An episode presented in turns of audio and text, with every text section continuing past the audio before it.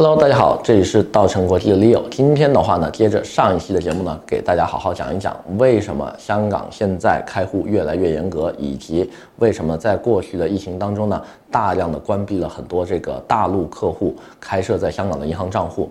那么在他这一系列措施的背后呢，香港金管局扮演着一个什么样的角色？背后的逻辑是什么？以及我们未来大陆居民去境外开户，是不是有其他的替代方案呢？新加坡以及泰国的开户政策是什么样的呢？今天呢，我们用一节课的时间，好好给大家聊一聊这个话题。希望喜欢我们的小伙伴呢，可以继续的关注、点赞、转发，谢谢。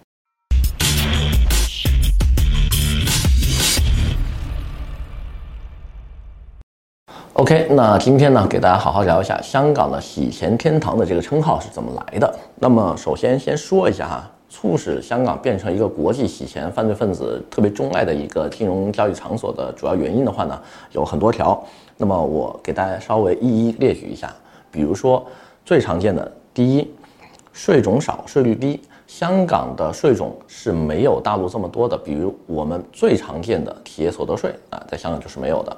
那么它的税率的话呢，企业所得税，呃，所有的其他的这种税种封顶，哈，就企业盈利的这些税种的封顶呢，总共也就百分之十六点五。那么这个税率的话是非常非常低的。那么在个人所得这一块的话呢，封顶也是百分之十六点五。所以这是为什么很多开空壳公司洗钱的这些个犯罪分子喜欢把自己的空壳公司。放在香港，那么除了税率低之外的话呢，它还有第二个优势，在于香港是没有外汇管制的，任何国家的币种可以在香港这个自由市场上呢任意的交换汇进跟汇出，那么这样一来的话呢，也会成为很多国际。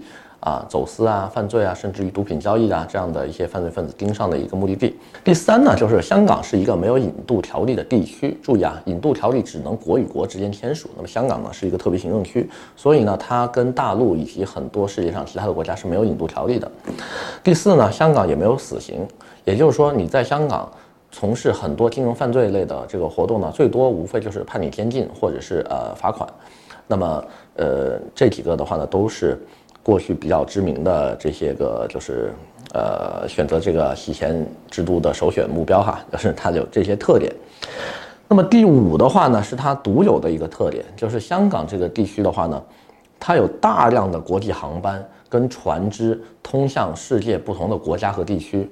那么注意哈，过去在改革开放之前的话，大陆跟世界沟通的唯一的一个窗口就在香港。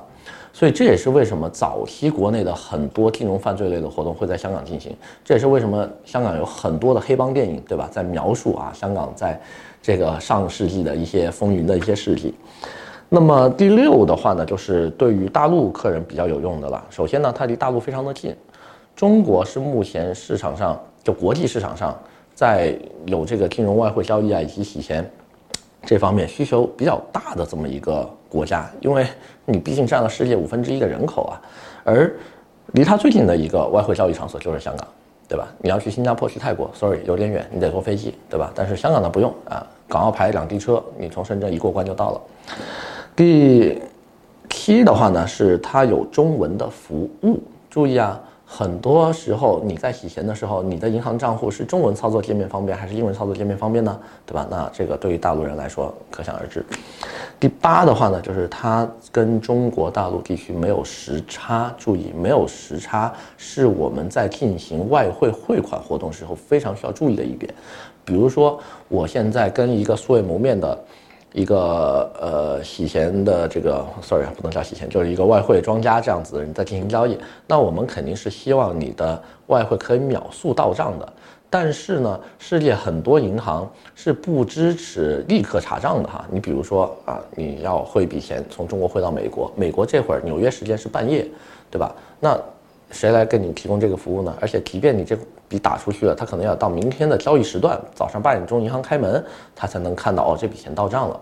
那这个东西的话呢，很容易引起就是交易双方的一个信任危机啊，对吧？就是你打了，但是有没有收到我不知道啊。那那万一中间出现什么问题，对吧？我们回过头来再解决，都已经是第二天的事情了，呃，也是非常不好的。那么这样一来的话呢，有诸多的这些因素呢，导致香港成了一个世界洗钱天堂。那么原因还有很多哈，这只是我列举出来的一大部分，我觉得市面上能看得到的原因，也还有很多隐性的原因，比如说香港过去在 ICAC 成立之前，对吧？香港是一个贪腐非常严重的社会啊，那个时候呢，很多毒品的交易也在香港，呃，就是嗯，就是非常的频繁啊，当时也是远东的一个毒品交易中心嘛，所以为什么我们很多描述上世纪六七十年代的很多电影啊，比如说《武义探长雷洛传》呐等等的这一些黑帮电影，都在描述当时的警界有多么的黑暗。那么那个年代呢，香港的洗钱其实已经开始，就是有它的雏形出现了，有些专门的洗钱公司已经开始浮现在市面上呃。那么也说明他在做这一块的话是比较有经验的。那么这些东西的话呢，我们还可以参见一些香港的影视作品，比如说最近非常火的一个呃电影系列，叫做《反贪风暴》。《反贪风暴》的话呢，一共拍了，现在是拍第五部了。每一部其实说是说啊，都是虚构的情节，但实际上都是有原型的。比如说《反贪风暴一》里面，林家栋饰演的那个角色啊，黄文斌警官，中间有一个细节特别吸引我，就是林家栋坐在 ICAC 的办公室里，一边喝咖啡，一边跟他的这些晚辈说。我要是真的去洗钱，我会用什么的手段，对吧？呃，中间绘声绘色啊，说的是真的是挺挺有这个专业水准的，因为他说的几个国家我们之前都介绍过。啲钱 day one 由香港去杜拜落塞浦路斯，经瑞士、伦敦、纽约，再去纽西兰，经日本翻香港。那么《反贪风暴二》里面的话呢，有一个角色叫李丽，对吧？那么这个角色呢，他在里面是任职一个红星什么商会的主席还是什么之类的。其实红星商会影射的就是红十字会嘛。李丽这个角色的原型就是郭美美，对吧？只不过大家不说。那么《反贪风暴三》里面，对吧？这个，呃，这个高官的这个小蜜啊，赵美心这个角色啊，她的原型呢叫做赵丹娜。赵丹娜是一个二十二岁的大陆女子啊，这这案发当年二零一四年，我记得没错的话。洗钱金额是多少呢？在香港，一百亿。注意啊，一百亿。赵丹娜这个名字，大家可以自己去网上百度搜索啊，有非常关于非常多关于她的事迹哈，就是一些解读啊。现在还有依然有些人在报道这个东西，所以呃，这些影视作品其实都是取自于生活的，不是说凭空想象出来的。那大家可以对吧？反推回去，当年香港的洗钱有多么的严重。那么现在，如果大家关心，就是说，呃，去香港这个开户很容易被封，有没有什么解决办法呢？我目前的话呢，给大家提供三个解决方案，都是各有利弊的哈。第一个解决方案的话呢，就是在香港，你每次开户的时候多开几个，对吧？尽量的养好你的账户，然后钱的话呢，分散的放，其中一个不能用的时候呢，可以马上把他的钱提取出来，放到另外一个里面，啊，这是我们目前市场上也是看到比较多人的一个做法。第二个做法的话呢，就是把它。呃，这个开户的这个目的地呢，放到新加坡或者泰国，但是呢，新加坡或者泰国这两个地方都是有利有弊的。首先，先说一下新加坡有利的地方。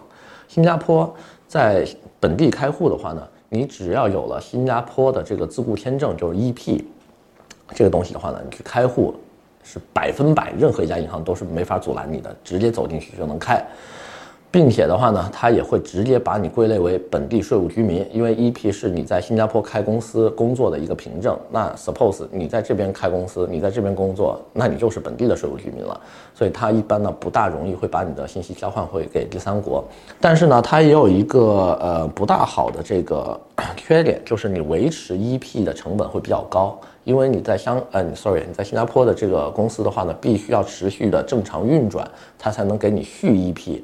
啊，甚至于在后期能够让你入籍，但是，一旦呢，你开的只是一个空壳公司，你没有本地雇员，也不纳税，你也不怎么过来，那你续 EP 可能就会是一个问题，更不用说到时候呃转换成这个永久居民身份了。所以，这是新加坡存在的一些问题。那么，泰国跟新加坡相比的话呢，泰国虽然说没有任何的这种长期让你可以生活在当地的签证，但是呢，它现在出了一个泰国精英签，相当于一个十年、二十年久。的这个旅游签证，它也是可以让你长期待在当地的。只不过呢，你去银行开户，它还需要一些其他的强有力的证明文件，比如说你在泰国有买楼啊，我在这边有投资啊等等一些说服他我真的要在本地开户的这样的一些呃文件，它才会让你顺利的开起来。否则游客的身份呢，在泰国还是比较难开户的。那么泰国的一个优势在于，它是一个非 C R S 国家。注意啊，泰国到目前为止都还没有加入 CIS。所以它就不会出现任何的这个交换你的金融信息的这个风险了，但是呢，缺点的话呢，呃，也有好几个。首先的话呢，它是有一定的外汇管制的，所有流入泰国的钱，如果你想把它汇出去，那你在流进泰国的时候就要做这个外汇凭证，这个是要花钱去做的，还要跟银行买。第二点的话呢，就是泰国无论你待多少年，你都是没有身份的，就泰国没有像新加坡啊或者香港一样，这种你。呃，通过某些方式可以变成本地居民的这些手法，这个是没有的。泰国目前为止我们知道的很多华人在当地可能已经做了十几年的生意了，依然是拿着他的这个泰国的工作签证啊，呃，这个商务签证，但是呢，他是没有办法变成这个泰国人的。那么这一点的话呢，也提醒大家要注意啊。所以的话呢，至于大家想去哪个国家，呃，待或者是开户的话呢，你在做规划之前就要想好了。我自己的选择呢是香港多开了几个账户，并且呢同时办理了新加坡的 EP，这个就是新加坡 EP 啊，刚刚拿到的，刚刚才提到，然后给大家看一下，这个东西有点像这个加拿大的枫叶卡啊，一个这样子的东西，那会有我的名字在上面，然后上面会显示，对吧？你在新加坡是呃什么样的身份过来的？那么拿着这张卡的话呢，相当于你在新加坡的 ID 了，就是你的当地的身份证。去开户啊，办电话卡呀，等等一些东西都是可以的了。呃，所以的话呢，每一个国家都有自己的优劣势哈，大家一定要想好，就是说哪个更适合你啊，没有万无一失的选择的。这个世界上，如果谁告诉你啊，做某个国家做这个方案就万无一失了，一劳永逸了，不可能，绝对没有的。那么几种方式要不要同时一起来，还是说我从中间挑选出一些适合我的？呃，这个呢，我们下期再跟大家好好聊。今天呢，先介绍这么多，我们下期再见。